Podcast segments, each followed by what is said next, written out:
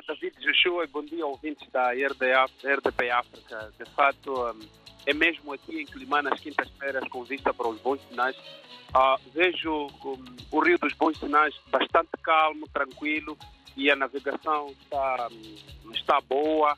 E, e, a temperatura também em Climane anda entre os 21 a 28 graus, sinal de que estamos a passar um pouco do frio que, digamos, assolou um pouco a a, a, nossa cidade, a nossa província no, no seu todo.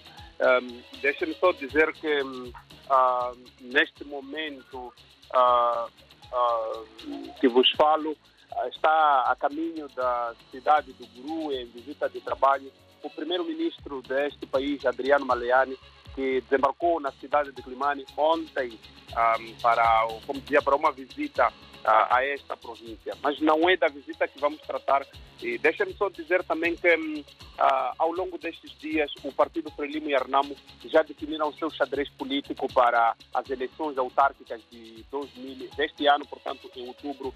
E a Frelimo apostou no músico Lourenço Gani, portanto, o líder da banda Os Garimpeiros, que vai ser o candidato do Partido Frelimo para as eleições de outubro próximo. E enquanto Arnamo, como se sabe, uh, vai mesmo avançar com Manuel de Araújo. O xadrez político já está montado ao nível de toda a província, por isso em outubro vamos ter uma, uma grande maratona, sobretudo em Climane, que a Frelimo pretende recuperar. Mas não é da recuperação, vamos falar hoje de um caso triste, em que um, uma anciã deu, uh, deu entrada no Hospital Central de Climane com os ossos da cabeça todos fora.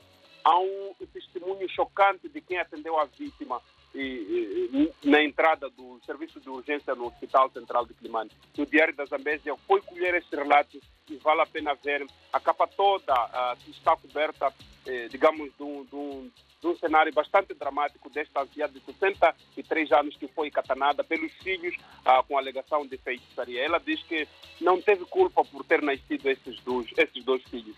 E, e por isso mesmo, uh, quando os jovens chegaram, deram-lhe um remédio para tomar para ver se ela confessava esta feitiçaria. É uma notícia que corre quase toda, a maior parte da, das páginas do jornal desta edição de hoje.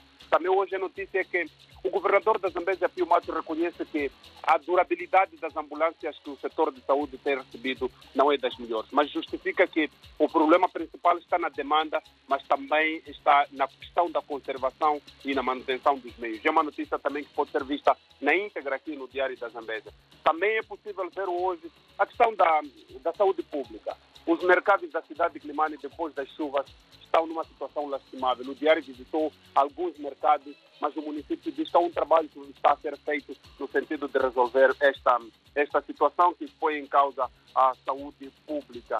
Uh, é notícia também hoje a questão do desporto. É que depois do campeonato de patins iniciados ou infantis, a Associação Provincial de Patinagem vai já arrancar com o campeonato para os mais adultos, os tênis. Por isso, neste final de semana, uh, Guilherme Lourenço, que é o presidente da associação, diz que os adultos vão voltar a patinar um, no, no, recinto do Instituto de Formação de Professores, aqui em Climane. Quinta-feira há uma opinião preto no branco, que vale a pena ver.